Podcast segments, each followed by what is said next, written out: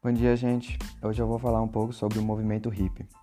O movimento hippie foi um movimento de contracultural que passou a atuar de forma ideológica na década de 1960 nos Estados Unidos, questionando valores tradicionais da cultura ocidental e realizando críticas ao sistema político do país e contra a guerra do Vietnã também, que estava acontecendo na época.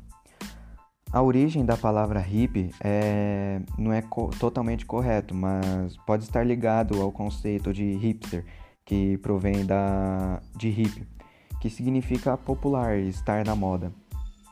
O movimento hippie teve como inicial influência os beatniks dos anos 1950, originários dos jovens que retornaram do, da Segunda Guerra Mundial, que optaram por ter uma vida sem busca material. Eles queriam desfrutar da vida e experimentar novas experiências e tudo mais. E também dos movimentos negros dos anos 1960, principalmente através de Martin Luther King Jr., que ele defendia a vida em harmonia entre os negros e os brancos na, nos Estados Unidos.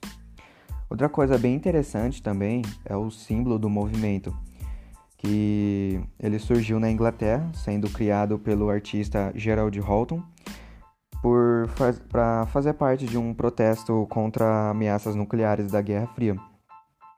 Na linguagem de bandeiras, é, está representado pelas letras ND, que significa Nuclear Disarmament, ganhando o slogan Paz e Amor pelos hipsters nos Estados Unidos.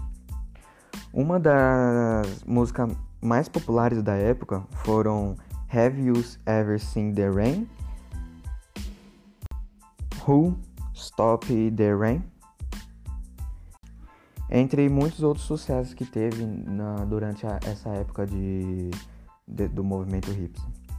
E é isso, gente. Isso eu falei um pouco sobre o movimento hipster e espero que tenha ajudado. Até mais.